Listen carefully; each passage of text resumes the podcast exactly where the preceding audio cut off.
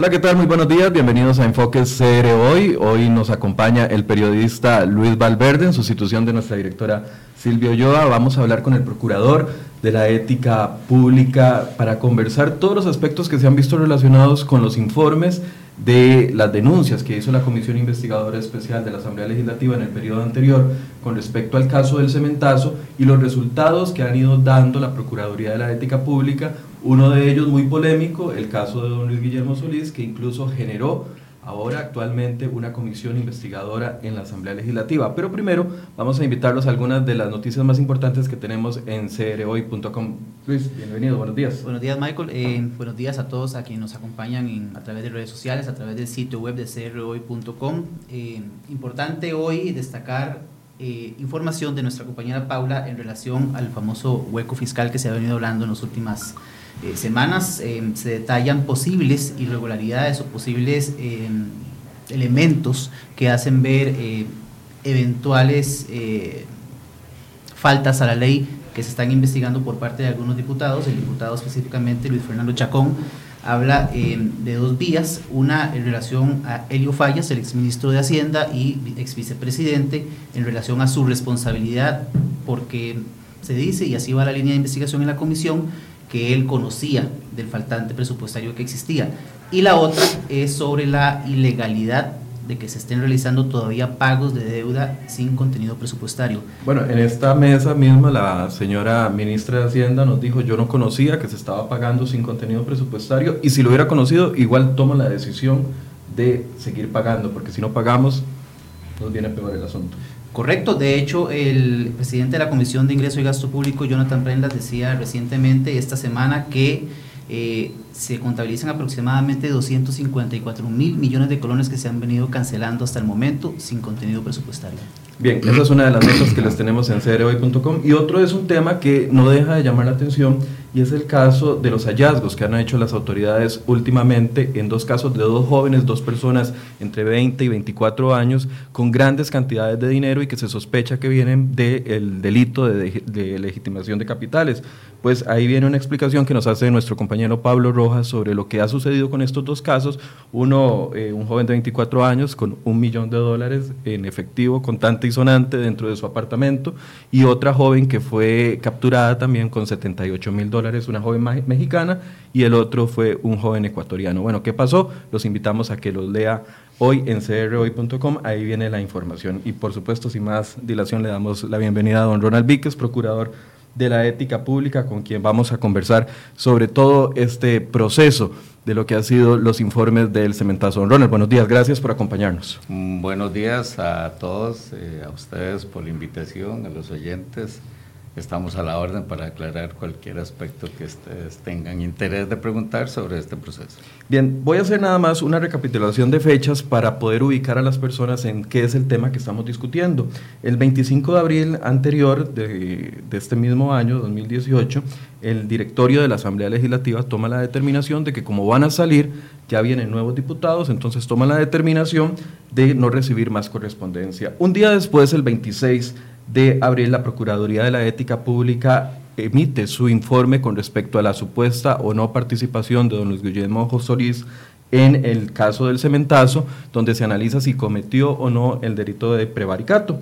El 27 de abril, un día después, viene la Procuraduría de la Ética Pública, es un viernes, y ese día la Procuraduría notifica al, no al directorio de la Asamblea Legislativa, porque el directorio no estaba recibiendo notificaciones, sino que notifica al, eh, al don Antonio Ayales, en la oficina de don Antonio Ayales, notifica la situación de don Luis Guillermo Solís.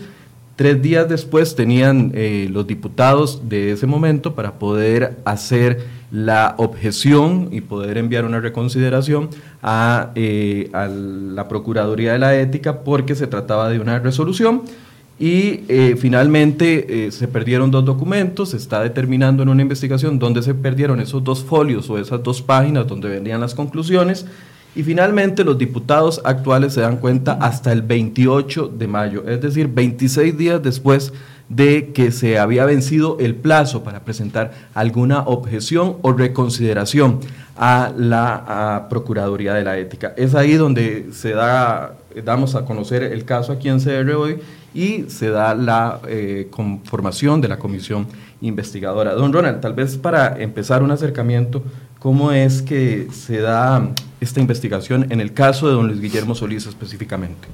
Bien, gracias. Eh, deme la oportunidad también de aclarar algunas imprecisiones que usted hace en este recuento, Adelante. Que, es, importante.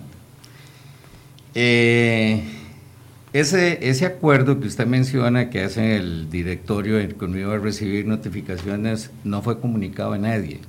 Fue, eh, fue una decisión del directorio a lo interno de la Asamblea Legislativa.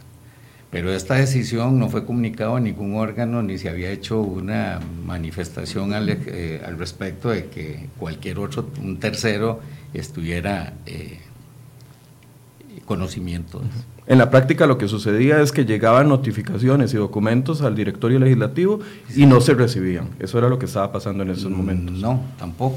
O sea, en la práctica, lo que yo tengo entendido era que el directorio como directorio no los estaba recibiendo, pero había dejado a otra oficina que era la oficina administrativa del director ejecutivo. Exacto, para recibir las notificaciones. De hecho, las recibieron. Nosotros la dejamos ahí según lo que se le informa al notificador y el documento es entregado a su destinatario. Este, ahora podemos retomar el tema. ¿Cómo fue que se inicia esta investigación? Ah, y segundo, no era un informe, era es una, resolución. Partamos, hagamos la diferenciación desde ya para que toda la conversación fluya con esa diferenciación entre qué es un informe y qué es una resolución. Y perdón, Michael, que le meta aquí la, la, cuchara, porque eso es importante para lo que viene en la comisión o en la investigación que realiza la comisión sobre el tema del secretismo con que se ha manejado ese tipo de documentación, ¿verdad? Muy bien. Hay dos aspectos que el primero sobre, ya que usted menciona lo del secretismo, en realidad yo lo que le puedo decir es que hay un artículo en la ley que dice que las investigaciones que podrían desarrollarse eh, y dar el efecto de la apertura de un procedimiento administrativo o cualquiera son confidenciales son secretos, son confidenciales. Eso lo establece. la investigación. La investigación, eso está así. Eso lo tenemos claro. ¿Cuál es la diferencia entre un informe y una resolución? Y por lo menos aquí es importante una resolución de desestimación. La diferencia es que un informe se emite en la Procuraduría de la Ética cuando después de hacer una investigación preliminar sobre alguna denuncia o sobre hechos que son denunciados, se llega a determinar que, es, eh, que existe la posibilidad de que haya una verdadera infracción a principios éticos que ameritan eventualmente eh, la apertura de un procedimiento administrativo. Entonces, eso es un informe. ¿Qué es lo que hace la Procuraduría? Comunica al superior, porque así es como está establecido, los hallazgos o las conclusiones donde se le dice, mire, recibimos esta denuncia sobre estos hechos, se hizo una investigación preliminar, se analizan los elementos, los hallazgos de la investigación, se hace la valoración de los hechos y se llega a tomar una determinación que desde nuestro punto de vista estos hechos pueden configurar una infracción y se le comunica al superior. Esto es importante porque la Procuraduría de la Ética no, nosotros no sancionamos, no tenemos ese poder sancionador. Y en el mismo sentido, tampoco absolvemos, porque no tenemos ese poder de absolución. Simplemente se hace un análisis de los resultados y se le comunican al superior para que él tome la determinación si abre el procedimiento administrativo y una vez que abre el procedimiento administrativo, sujeto a todas las formalidades que la ley da, incluido el debido proceso, pues tomará las decisiones que quiera tomar. Eso es en el caso de informes. Ese es en el caso. Aquí estamos hablando de una resolución. ¿Cuál es la diferencia? La diferencia en las resoluciones es que la resolución se dicta cuando no se logra comprobar la hipótesis denunciada y no se logra comprobar por algunas situaciones o porque la prueba no daba para tener por acreditados los hechos, o porque aún acreditados los hechos habían causas que justificaban la actuación de los funcionarios. Entonces, se desestima o también hay desestimaciones por falta de competencia. Si nos denuncian una materia que no es nuestra, si nos denuncian una este, hechos que corresponden a otras autoridades, pues simplemente las dirigimos. La desestimación no produce cosa juzgada. Ese es otro tema importante, porque es una desestimación que no se ha hecho referencia sobre el fondo o sobre la participación que el sujeto señalado se le ha dado en la denuncia en relación con los hechos que se investigan. Y además no es una investigación penal. No es, es, una, investigación, administrativa. lo penal lo está llevando doña Emilia Navas y, y el Ministerio Público. Exactamente. Y esto es importantísimo ya que usted toma ese tema. Tenemos que desligar lo que son por competencias, los que son responsabilidades penales y lo que son responsabilidades administrativas. Ni siquiera me refiero a las civiles, administrativas. Lo que la Procuraduría de la Ética en este tipo de funciones hace es una investigación sobre posibles responsabilidades de tipo administrativo. Correcto. Y déjeme decirle, no hay posibilidades en este país de sancionar a un presidente de la República aún detectando faltas administrativas, porque no hay marco regulatorio que así lo establezca. Y eso ha sido la constante. No se puede sancionar al presidente porque no tiene un superior que lo pueda este, eh, imponer algún tipo de sanción porque no existe procedimiento y porque no hay una autoridad que eventualmente ejerce esa función. Siempre a nivel administrativo. A nivel administrativo, por supuesto. A nivel penal están los tribunales y en las causas penales que se han abierto a raíz del, del, cementazo, por llamarlo popularmente, la Procuraduría está personada. De hecho, yo ejercí la acción civil resarcitoria en los procesos y he mandado a pedir embargo de todas las cuentas de los que hasta el momento aparecen involucrados. Sí, usted está hablando de los que están, eh, de los exdirectivos del Banco de Costa Rica, los que estaban funcionarios como funcionarios públicos en el momento y que ahorita están investigados. Exactamente. Entonces, ahí hay una diferenciación básica de qué es, y hay otra diferenciación los recursos que pueden establecerse para estos este, eh, productos eh, finales de una investigación. Contra un informe lo único que procede es una aclaración. Contra la resolución lo que procede es un recurso de reconsideración o el de apelación. Estos están reglados por la ley. No solo, todos los funcionarios deben de saber, y sobre todo los diputados, que todas las resoluciones tienen un plazo. Eso está establecido en la Ley General de Administración Pública y específicamente reforzado en la ley este, de contra la corrupción y contra la corrupción, tres días. Eso es un, es un proceso que está arreglado. Ahora, nada más déjenme hacer una pausa aquí. Usted me dice, eh, no existe sanción administrativa porque no está legalmente establecido contra un presidente. Sí, señor. Pero eso no quiere decir que no pueda existir una investigación que determine o no si cometió una falta administrativa o un delito. Sí, claro, eso es lo que hacemos. Básicamente, la denuncia se empieza para establecer, lo primero, es si podemos, estamos frente a un delito o un asunto administrativo. Justamente la idea es que si de la investigación puede resultar que los, los hechos se cometieron y estos hechos son verdaderos tipos penales, lo que procede es hacer la denuncia ante el Ministerio Público. Si se llegara a determinar que esa infracción este, no llega a delito, si no es una infracción de tipo penal, no hay forma de hacerlo. No se puede hacer un informe, porque tampoco hay una autoridad a quien se le puede mandar. El artículo 43 de la ley contra la corrupción, donde dice las infracciones que cometan los diputados serán enviados a la Asamblea Legislativa. Los magistrados a la Corte Plena o al Tribunal Supremo de Elecciones, eh, los ministros, el Consejo de Gobierno, pero ni siquiera menciona al presidente. O sea, no hay forma administrativamente, sí, yo podría determinar que hay una infracción, pero no hay forma de establecer porque a quién se lo envía. No hay forma de enviárselo a nadie. Pero este no es el caso. Ustedes hacen la investigación y llegan a la determinación de que don Luis Guillermo Solís no cometió ninguna falta ética y, envían el, el, caso a la Asamblea Legislativa. No, no, eso, eso es, vamos a ver. Precisémoslo entonces. Sí.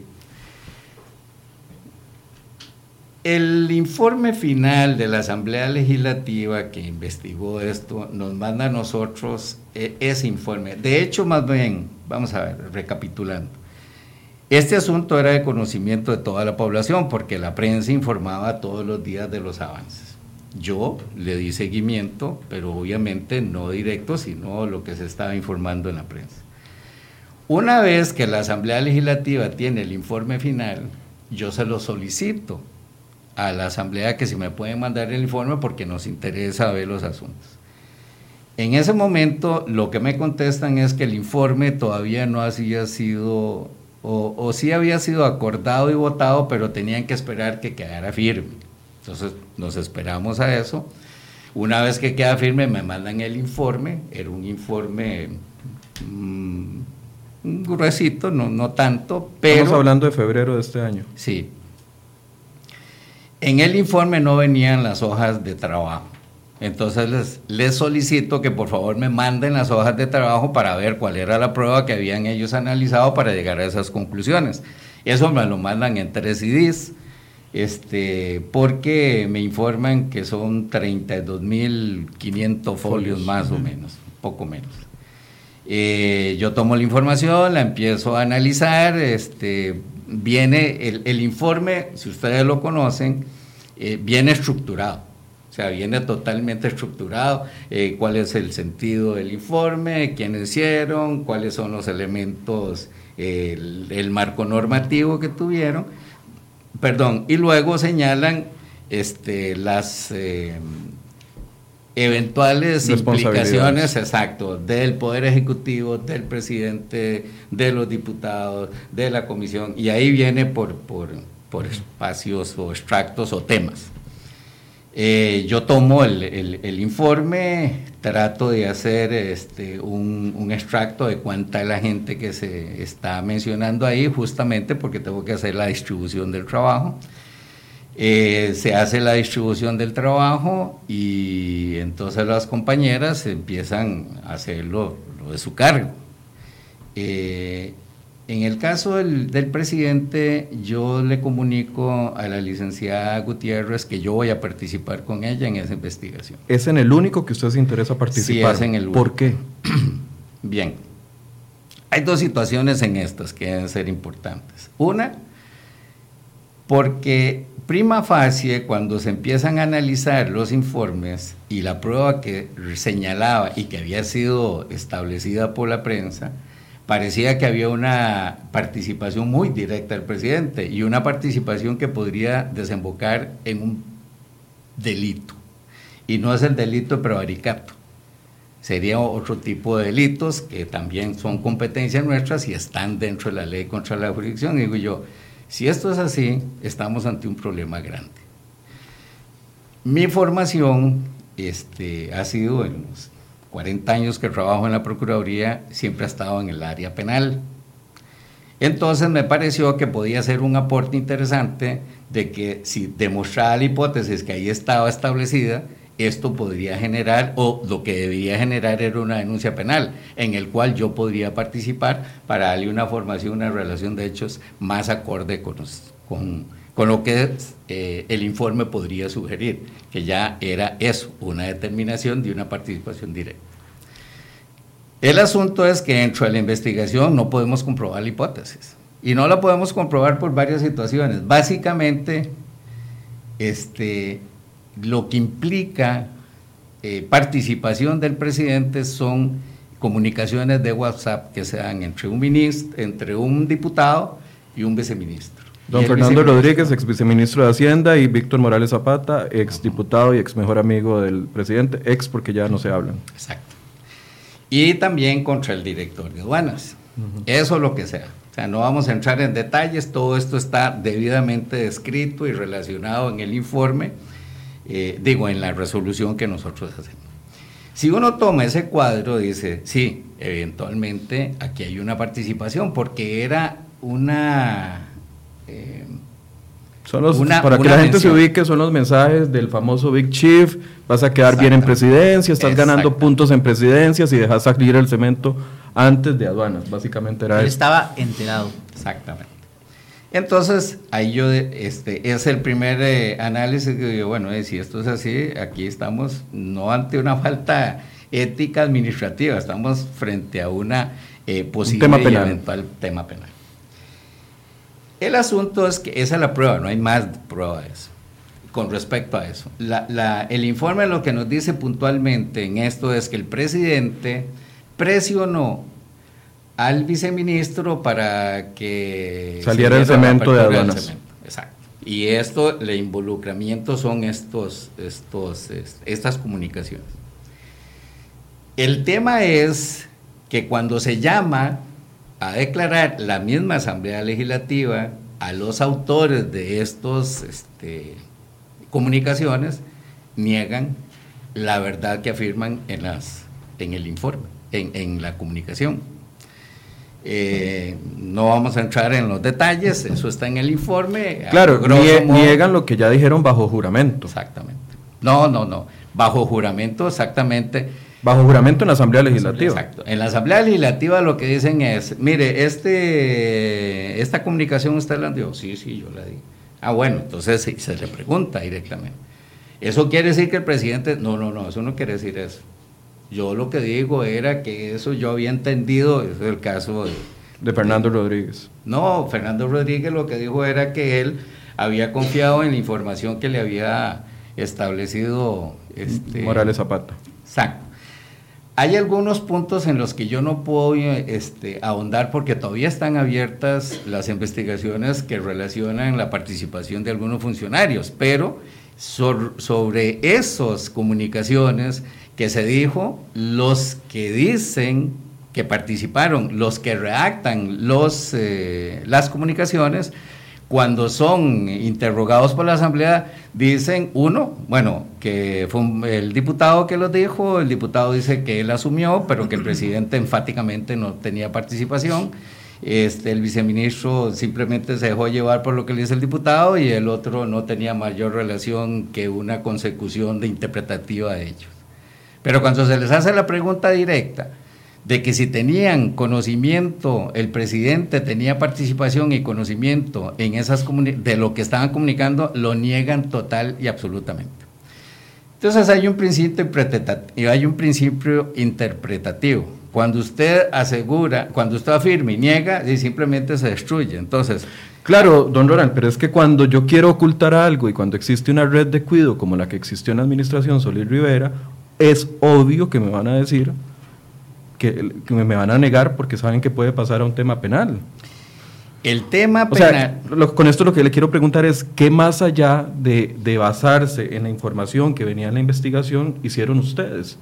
Porque, a ver, digamos, yo para hacer una nota del tránsito, por lo menos consulto tres o cuatro fuentes, o si va a hacer una nota de, de, del OIJ, yo que es una investigación periodística, consulto distintas fuentes y saco una conclusión. ¿A qué fuentes consultaron ustedes para sacar la conclusión de que don Luis Guillermo no tuvo participación en eso? la fuente que se da es justamente eso, la fuente primaria. Y la fuente primaria son los, los autores de las comunicaciones. Cuando el mismo autor de la comunicación niega que el comentario que ahí se dice esté relacionado directamente y simplemente se anulan y no había ningún otro elemento de prueba. Pero ellos buscaban ocultar algo, obvio que lo iban a negar. Si lo hicieron así, no hay forma, yo no tenía ninguna otra forma más de llegar a una conclusión distinta. Yo lo que amparo dentro de una relación eh, técnica es en qué basa, cuál es la prueba que yo tengo para llegar a esta determinación. Sí, esa prueba fue la que eh, ameritó la, el señalamiento del presidente. Entonces dijimos, bueno, entonces comprobamos la hipótesis. La hipótesis. Si hago una supresión hipotética de esa prueba, no tengo nada. Y no tenía ninguna otra situación. Pero usted puede pedir los WhatsApp, puede ver si los WhatsApp pertenecen. No, los WhatsApp estaban. El ICE le puede certificar, o no sé quién le puede certificar si son de salida de A, de A o B, o puede pedirle la prueba al Ministerio Público. Creo que no me he explicado. Los WhatsApp existen los WhatsApp, incluso los autores lo afirman, que sí lo hacen. Me explico, o sea, los WhatsApp están y dice, sí, yo lo hice. Los WhatsApp dicen el Big Chief lo va a premiar por sacar el cemento. Exactamente. Y eso está confirmado y, son reales. Y eso está confirmado que el, que el WhatsApp provino de la persona que lo hizo. El tema es que cuando se les pregunta, ok, cuando usted habla del Big Chief se refiere al presidente. Incluso uno dice, sí. Y entonces ahí fue cuando dijimos, bien, esto está, tiene un rumbo. Pero entonces la segunda pregunta le dice, ok, entonces el presidente, y esto es lo que hay que tener el, el, hilo conductor. Hace uno, vamos a ver, el caso es ejemplo, se dice el, el Big Chief, entonces se le pregunta, ¿el Big Chief a quién se refiere? ¿Al presidente? Sí, al presidente. ¿Quién le dijo eso a usted? No, no, eso están en las actas. O sea, usted no los entrevistó a ellos. No hace falta entrevistarlos porque toda la información la había este, hecho la Asamblea Legislativa. Es un contrasentido usted, volver a... emitió un informe sin entrevistar a Luis Guillermo Solís, sin entrevistar a Fernando Rodríguez, sin entrevistar a, a Víctor Morales Zapata, sin entrevistar a Benito Cogui. ¿Es así? Todas las entrevistas sobre ese aspecto están en el informe. Claro, pero son entrevistados por terceros. Por si políticos. Yo si yo voy a sacar una conclusión, bueno, pero son hoy hago la entrevista yo mismo para sacar mis conclusiones. Lo que están pidiendo justamente es valorar las conclusiones de la asamblea. Nosotros no podemos llegar a las mismas conclusiones sobre un análisis político o un análisis técnico. El tema es esto fue lo que nosotros entrevistamos y esto es lo que dicen respecto a esto. Pero es que Son dados bajo fe de juramento y es toda la información que viene eh, respaldado con el informe. Ese es el análisis que se hace esos son cuando los elementos, las afirmaciones se contradicen en, sus declaraciones y entonces se anulan. Ese es el elemento. ¿Cómo garantiza la Procuraduría que un informe sea eh, jurídicamente o administrativamente eh, confiable, que sea eh, lo más objetivo posible? cuando la información principal de la cual se basan para extraer la recomendación o la resolución es un informe político.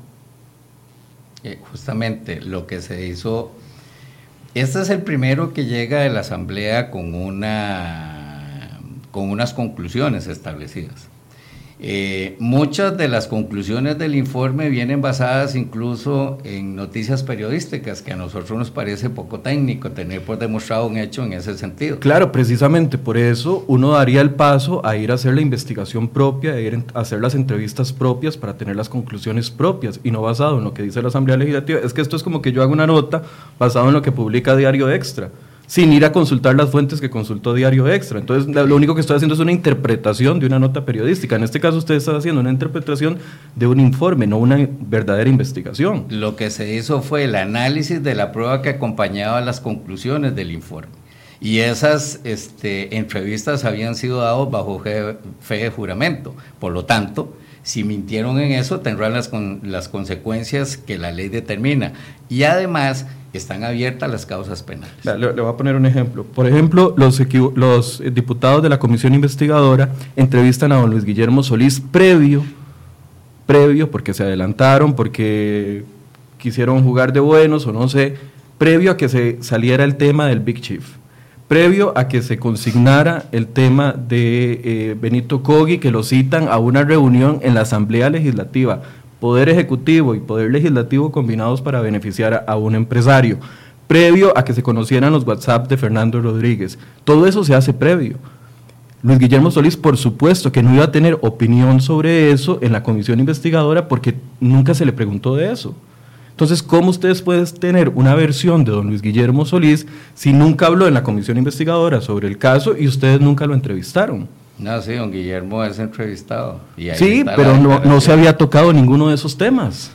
El tema de la participación, como le digo, lo que nosotros hacemos es, es, el análisis de la documentación que viene refrendada como una de las conclusiones en las cuales se señala al presidente en un hecho específico, concreto que era que había hecho esa presión en el viceministro para el desalmacenaje. Eso, eso, yo se lo entiendo, pero es que esa declaración de Luis Guillermo Solís fue meses antes. Si usted la utilizó como insumo, la declaración de, la utilizó como insumo, la declaración de Luis Guillermo Solís. Ok, si usted la utilizó como insumo, pero a Luis Guillermo nunca se le preguntó sobre esos casos porque se conoció hasta meses después, ¿cómo es posible que la Procuraduría de la Ética que está investigando un hecho de don Luis Guillermo Solís ni siquiera le pregunte, señor presidente, A o B? Sí, es como que yo solicite, una, o sea, como que yo le haya hecho una entrevista a usted en el 2005 y que la utilice hoy. No tiene sentido. Bueno, eso depende.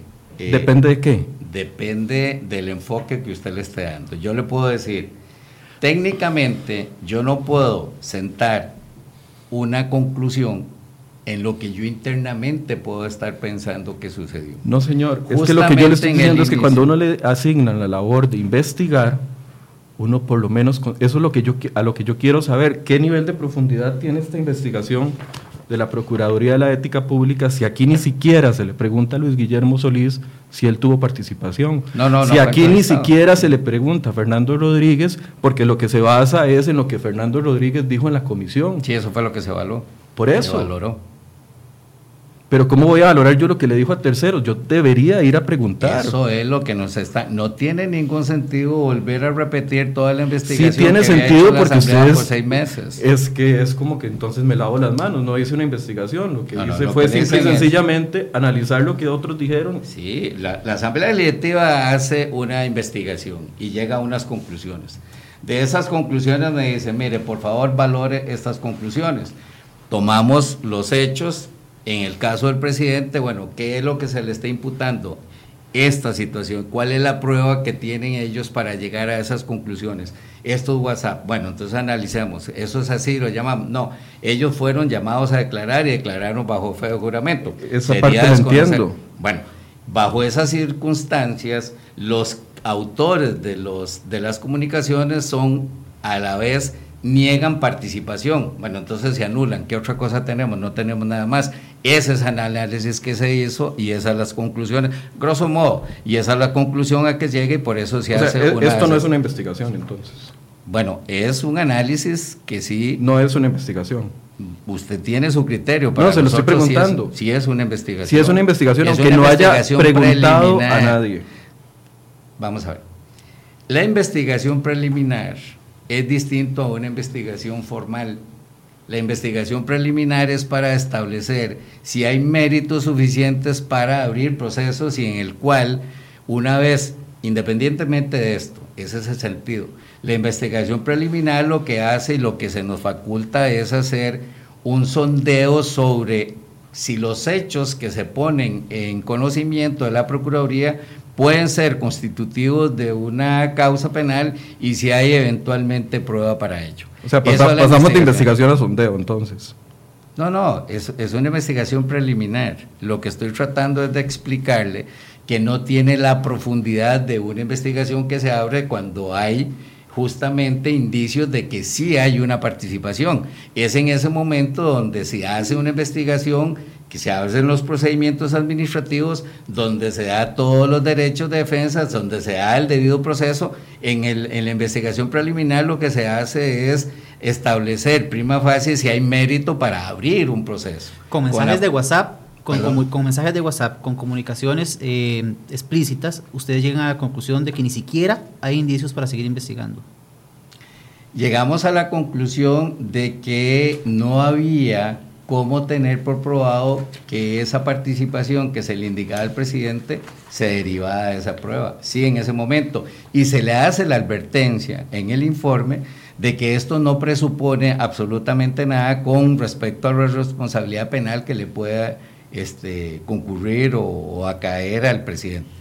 Tengas en cuenta que nosotros no tenemos otros medios. ¿Y por qué eso? Porque la, el Ministerio Público... Usted es el procurador de la ética pública de este país. ¿Y qué? Tiene que tener los medios. La ley no nos los da.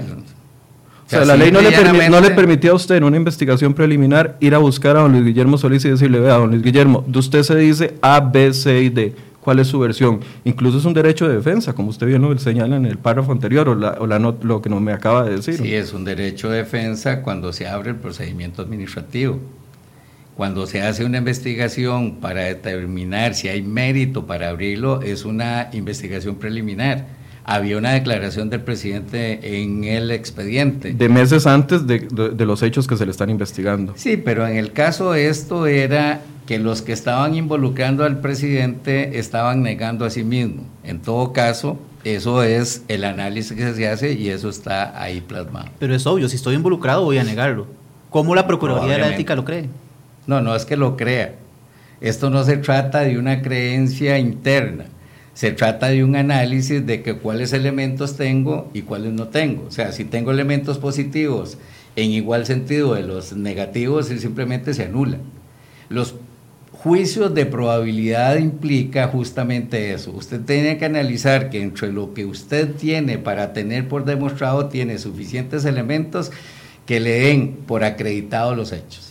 Sea, lo que usted me está diciendo es que si yo choco y llevo un testigo que dice que el carro A me chocó, pero el otro señor lleva un carro B, me dice que no, que fue al revés, esos dos testimonios se anulan y entonces no se toma como prueba. No se va más allá. No, habría que, no, no, no se va más allá. En el caso que usted me pone, habría que establecer otras circunstancias. ¿Dónde es el momento? ¿Estableció esas circunstancias la Procuraduría? Estaba, las circunstancias derivaban de una responsabilidad que se deducía de esos, de esos WhatsApp. Eso fue lo que se nos pidió exclusivamente analizar. Otros elementos y otras responsabilidades que puedan derivar del asunto del cemento están en el Ministerio Público y estamos apersonados en esas causas. Específicamente en esto, lo que la Asamblea nos pidió valorar era esa participación concreta y específica del presidente con respecto a la presión que pudo haber ejercido en el viceministro y en el director de aduanas para el desalmacenaje, no más. ¿Usted podría decir que esta investigación preliminar es una de buena calidad? Sí, claro. Aunque no hayan entrevistado a nadie. Sí, es una investigación preliminar, es una investigación que tiene un resultado desestimatorio. Esto, y se dice, y bueno, este volvemos a retomar, cuando se desestima porque no se tienen por probados los hechos, el tema se puede abrir en cualquier momento que existan nuevos elementos de prueba. Eso es la diferencia que tiene una resolución de desestimación porque no se ha resuelto el fondo. Simplemente no se tuvo por acreditada la hipótesis que ahí se establecía. Y la hipótesis es el presidente presionó al ministro. Bueno, el mismo ministro dice que no. El mismo ministro se lo dijo a la Asamblea, usted no se lo dijo. No, no, o sea, lo que estamos analizando es esa prueba, sí. Ahora, hablemos un poco del proceso de la notificación, que, ha sido, que es lo que genera eventualmente eh, la investigación en la Asamblea Legislativa. Viene la notificación, se da un viernes 27 de abril, el lunes 30 era la última sesión, eh, el notificador de ustedes eh, llega al plenario legislativo a notificar al, al presidente legislativo, no le aceptan, se va para otro lado y notifica a una persona que no es la parte involucrada, notifica a una secretaria. ¿Esa notificación es válida o no es válida? Porque yo entiendo que se tienen que notificar a las partes, no a la secretaria de la secretaria de las partes. Eso es un juicio de valor que usted me pide ahora, el cual no se lo puedo responder por una situación expresa. La validez o no la validez de esa notificación puede ser recurrida por otros medios y sobre esas situaciones tendríamos o tendría la oficina que pronunciarse. Entonces, si me formula tal vez el tema desde otro punto de vista, yo me puedo referir. Bajo esa, el criterio que usted me establece, no me puedo referir le, sobre bueno, le replanteo la pregunta. ¿Actuó bien la, o sea, están completamente seguros? Usted como procurador de la ética que termina su periodo mañana, según entiendo, usted me acaba de comunicar, hasta mañana es procurador de la ética porque se acoge su pensión, puede garantizar que el proceso de, de notificación fue el adecuado, el correcto. Desde nuestro punto de vista, sí. Aunque no se haya eh, notificado al directorio legislativo aunque no se haya notificado, vamos a ver, el tema Porque para que la gente nos entienda, tenía, la notificación tenía que llegar al presidente de la Asamblea Legislativa, don Gonzalo Ramírez, pero llegó a la secretaria del director ejecutivo, doña Anit Padilla. O sea, dos personas completamente distintas, ni siquiera es eh, secretaria del presidente o del expresidente legislativo, es una persona administrativa. Sí, claro, lo que pasa es que usted ya encasilla el tema, entonces me da poco margen. No, no, no, usted, tiene todo el margen para explicarlo. Entonces lo voy a explicar. La resolución se manda a notificar o se manda a hacer el traslado. El funcionario que va a hacer el traslado se presenta en la Asamblea Legislativa para hacer la entrega del documento al presidente del directorio. En ese momento se le indica que se dirija a otra oficina que es la oficina que está recibiendo las eh, notificaciones del directorio. Claro, pero yo digo, no, a mí no me deja notificarle a, si esto es para, para el señor procurador, yo no se lo voy a notificar a la secretaria de otra, de otra oficina. Me lo llevo para la casa y vengo el lunes a entregárselo al señor procurador, porque la notificación es para él. Depende. Ahora las instituciones tienen oficinas de recepción de esos documentos. Eh, las notificaciones cada vez son más laxas, incluso se pueden notificar vía correo, por, hasta por este telegrama.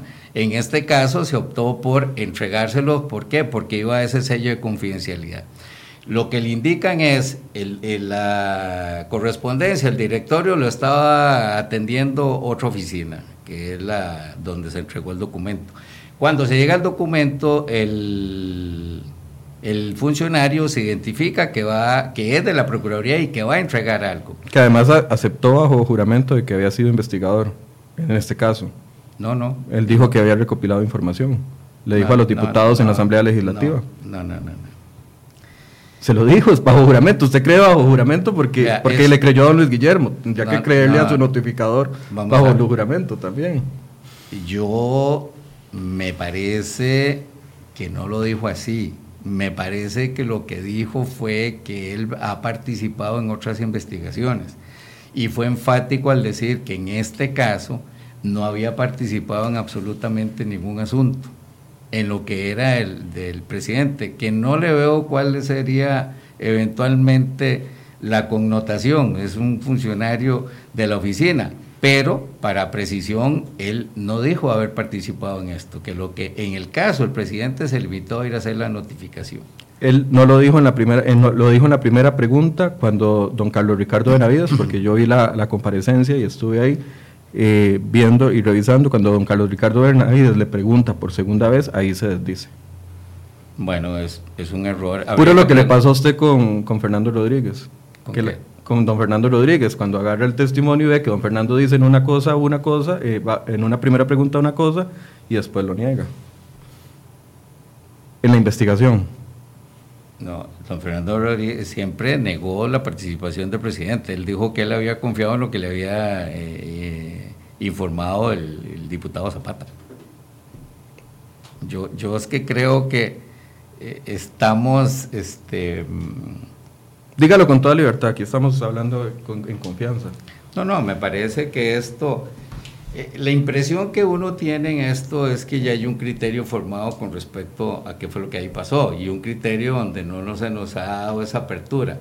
La apertura es, tiene que ir a notificar algo, se manda a un, a un funcionario. Y debo decir que en esto de la notificación yo no tengo ninguna participación, de esto en mi oficina haciendo otras cosas, pero siguiendo justamente lo que el, el muchacho hace la notificación, él toma los documentos, se va a notificar, le dice al, al policía, me imagino, a la entrada, vengo a notificar eh, a seguridad, sí. Vengo a notificar un documento a la Procuraduría, al directorio, le dice, no, este, diríjase a, a la otra dirección, ahí donde se va a recibir la documentación, él eh, se vuelve a identificar ahí, este, doña Anita es la que dice, sí, yo se lo recibo y toma debe poner aquí la constancia y firma la constancia. Punto. Don Ronald, ¿cuánto tardan en promedio ustedes resolviendo un informe de este, de este tipo, similar? Depende, depende. O sea, es que los informes todos tienen situaciones distintas. Eh, no sé si, me, si se refiere al del cemento o cualquier informe se lo Pregunto, se lo pregunto porque una de las críticas es que ustedes reciben la documentación eh, a finales de febrero y para abril ya tienen el documento listo para enviar a la Asamblea Legislativa. Un periodo muy corto y que además se dice dentro de la Comisión Legislativa que se saltó eh, la calendarización, eh, estaba como de último, del número 9, y sin embargo se decidió resolver primero. No, no, no vamos a, no están calendarizados. Cuando se hace la repartición de los asuntos, del, es el mismo día. Simple y llanamente eh, se abren las, los, los expedientes o las cosas que sean. El consecutivo es una cuestión... ¿Y por qué se le da prioridad al de Luis Guillermo Solís? No, no es que se le da prioridad, me parece que habían salido dos otros antes. Bueno, no sé si dos, ah, tengo la impresión de que eran más. Tengo la impresión de que habían salido unos cuatro o seis, si sumamos los del diputado Zapata y el del otro diputado. según la información que nos brindó la comisión, dos en marzo y uno en abril, el de Luis Guillermo.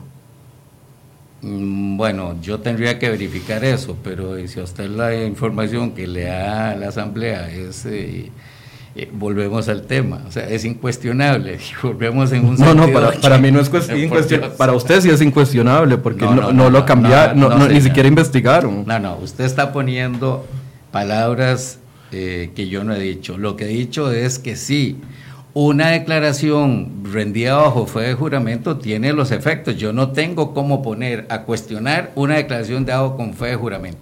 Si son políticos, como usted sugiere que los políticos mienten. Yo no he sugerido en ningún momento que los políticos mienten. lo dijo aquí. ¿Cómo o sea, le agradecería que me diga la frase donde yo dije eso, porque no lo he dicho. Estamos en lo mismo, entonces estamos en un juego de palabras de lo que yo digo, lo que usted dice. No, no, no, es que yo le puedo mostrar devolviendo el video que yo no he dicho que los políticos, yo no he dicho esa frase que usted me acaba de decir. Bueno, vamos a ver, entendí entonces, ese es el tema. Me entendió mal. Que, ¿cómo yo voy a creer en un informe que era hecho por políticos? ¿Eso es correcto? No, yo lo que le estoy diciendo es que si a mí me viene una versión, yo hago la investigación con mis propios medios para verificar y tomar la determinación si esa versión que me están diciendo es real o no es real. Eso es lo que yo digo. Lo aplico todos los días en la práctica periodística. Me imaginaría yo que en la práctica de una procuraduría, que es súper más seria, asumo yo, que tendrá más elementos y que cumple con ordenamientos jurídicos, tendría un ejercicio más estricto.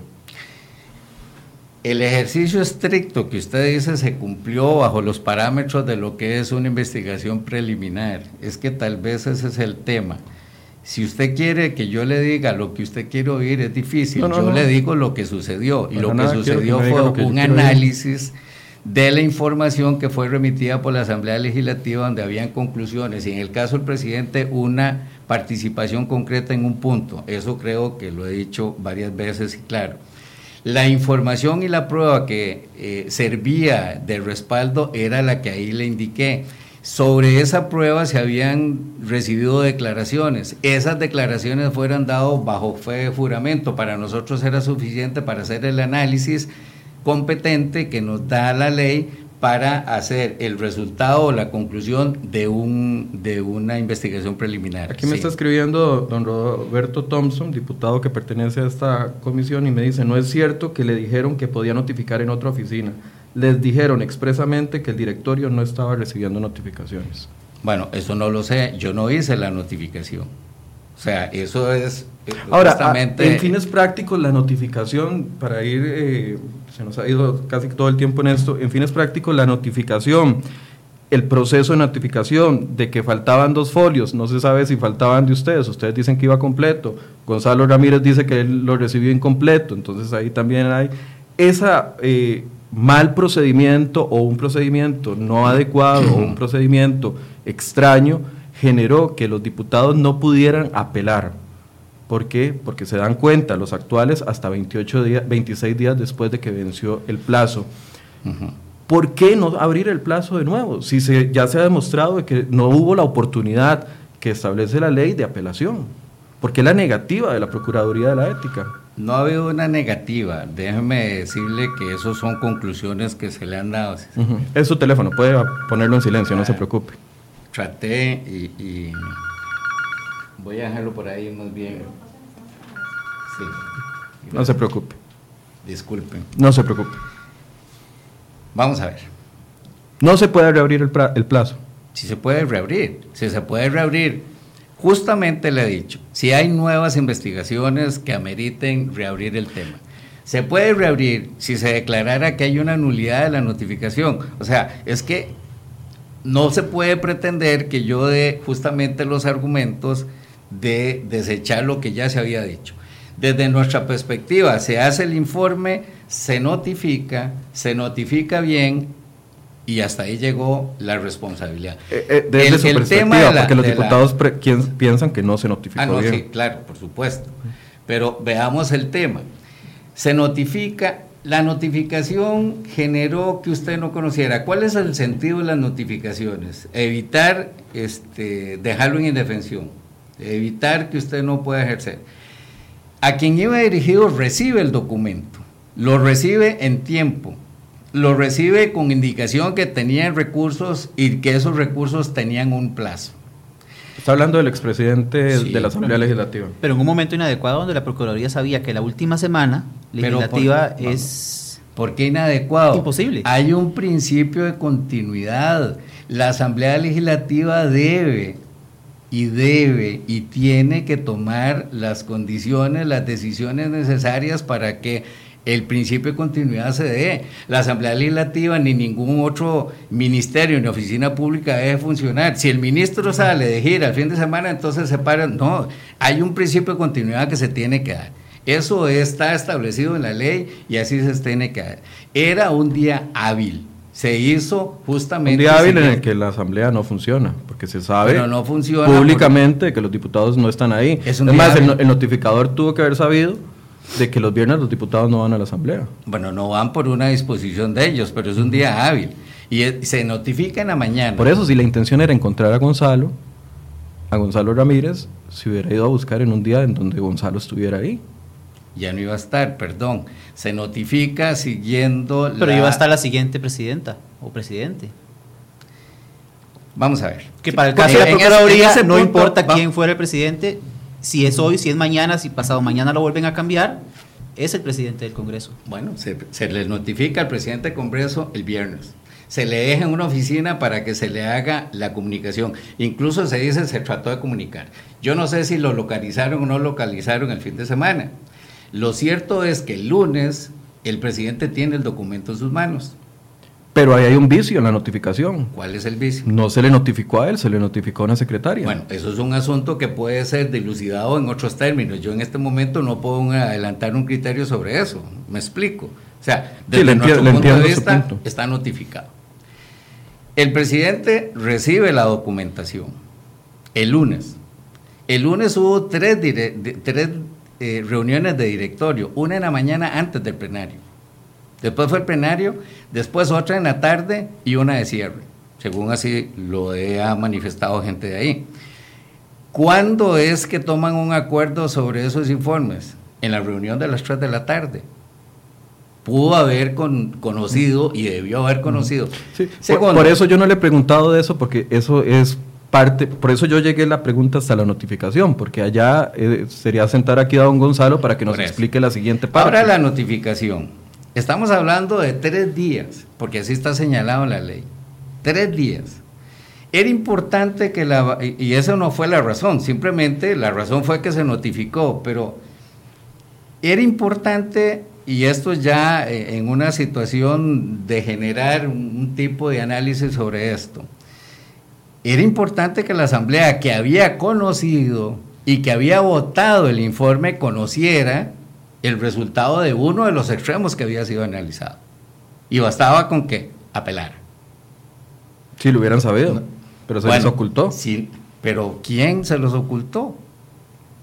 Una cadena de, de errores, podría Yo ser. no sé, yo le comunico a quien que tiene la obligación de comunicar. O sea, Ahora- para eso se le hace al, Ok. al- al- al presidente, mire, está se, esto. lo, se lo planteo desde otro punto de vista. Sí. Si usted se da cuenta que usted notificó bien, de que la investigación estaba bien, pero que se le cercenó la oportunidad a una parte de poder hacer un reclamo por parte de un tercero, como es ya sea Carolina Hidalgo como presidenta de la Asamblea Legislativa actual o Gonzalo Ramírez como expresidente, no hay una acción que usted pueda, mire señores, ustedes tenían que notificar a los diputados porque ellos fueron los que, valiéndome de ese recurso que usted dice, que era importante que ellos que habían investigado conocieran uno de los conclusiones.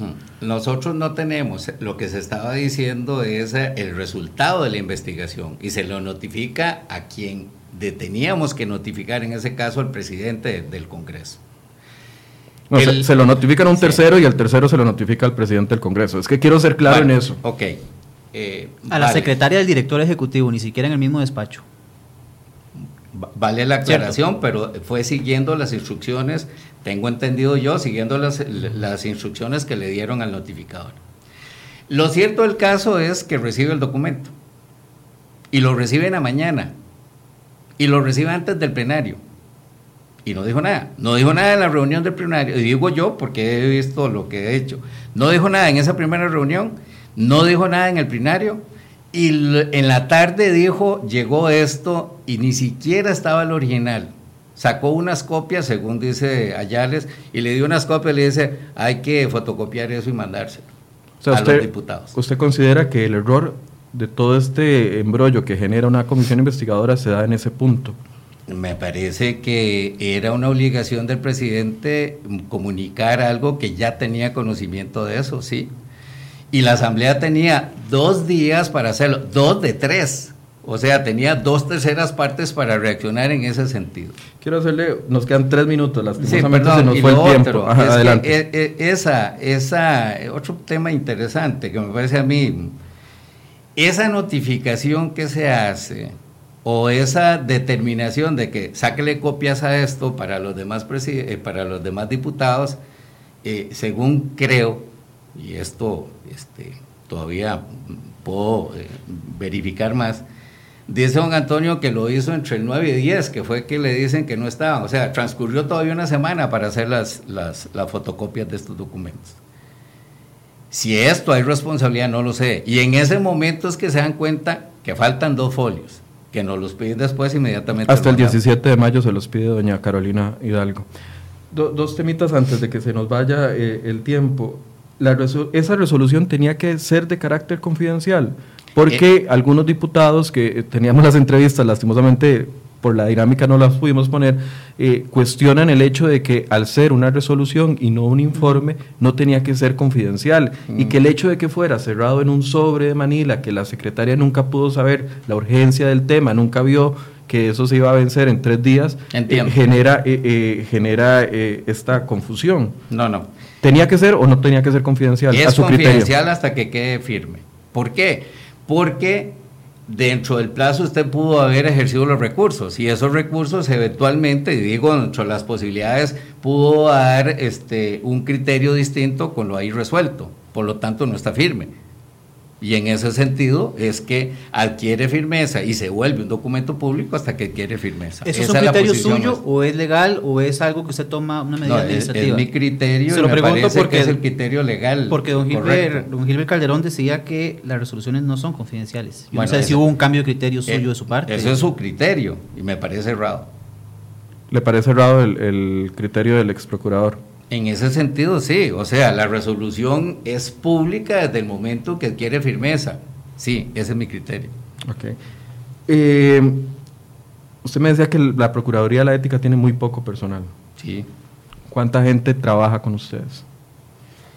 Bueno, hasta donde yo ejercí ahí propiamente somos cinco procuradores, dos procuradores que llevan todos los asuntos penales, dos procuradoras que llevan todo lo que son las denuncias administrativas, yo que soy el director y, trato de cubrir ahí lo que sea, este, eh, cada procuradora tiene un asistente y había un equipo de tres secretarias que se redujo a dos porque hubo un ascenso de UNES. Ese era el personal que se contaba. Según mis, mis, cuentas, usted me dice que puede que sean cuatro, pero la, la documentación se recibe en febrero, en marzo eh, sacan dos informes, en abril sacan uno, usted me dice que en marzo fueron cuatro, vamos a ver. No, no, no, no sé la fecha. bueno, en marzo sacan dos. idea de que eran más informes. En marzo sacan dos y en abril sacan uno. Mayo no sacan ninguno, junio no saca ninguno, julio no saca ninguno, agosto termina mañana, usted se va y no salió ningún otro informe. ¿Por qué hubo tres informes en dos meses y en los cuatro meses siguientes no hemos visto nada? No sé, eso habría que ver, habría que preguntárselo a las procuradoras que tienen el caso cuál es eh, el hecho de que no hayan salido o si ya salieron. Yo en los tres meses anteriores no le puedo dar información porque he estado desligado de la oficina. Eh, pero en todo caso, las investigaciones este, son distintas, cada una por lo complejo, porque hay que... Este, no se corrió eh, con la de don Luis Guillermo. No se corrió. Fue una resolución, una investigación igual que todas las demás. Ok. ¿Se va tranquilo usted a su pensión mañana? Totalmente. ¿Cree que hizo un buen trabajo como procurador de la Yo ética? me voy con la satisfacción del deber cumplido, sí señor. Bien, muchísimas gracias. ¿Quiere decir algo antes de que concluyamos? No, si tienen ustedes alguna otra pregunta, duda. No, yo estoy bien. Nos faltaría como una hora más para seguir conversando una hora más, pero- del tema. Pero bueno, le agradecemos don Gilbert que haya tenido, eh, don Gilbert, perdón, don Ronald, es que como estamos hablando de don Gilbert Calderón, Claro. que haya tenido la amabilidad de aceptarnos la entrevista y, y de conversar con nosotros de estas dudas que definitivamente han generado eh, mucha polémica en la Asamblea Legislativa. Eh, pues sí, eh, vamos a ver qué sucede en, el futuro. Faltan bastantes informes por venir. Esperemos que, que no se tarde mucho, puesto que en este tampoco se tardó mucho, ¿verdad? Eh, y nada, pues seguirlos invitando, crhoy.com y a través del Facebook Live. Bien, les agradecemos y nos vemos mañana a las 9 de la mañana. Tenemos un tema futbolístico. Tendremos a don Ronald González de la Selección Nacional aquí conversando con nosotros. Vamos a ver diferentes aspectos mañana a partir de las 9 de la mañana. Les invitamos. Gracias.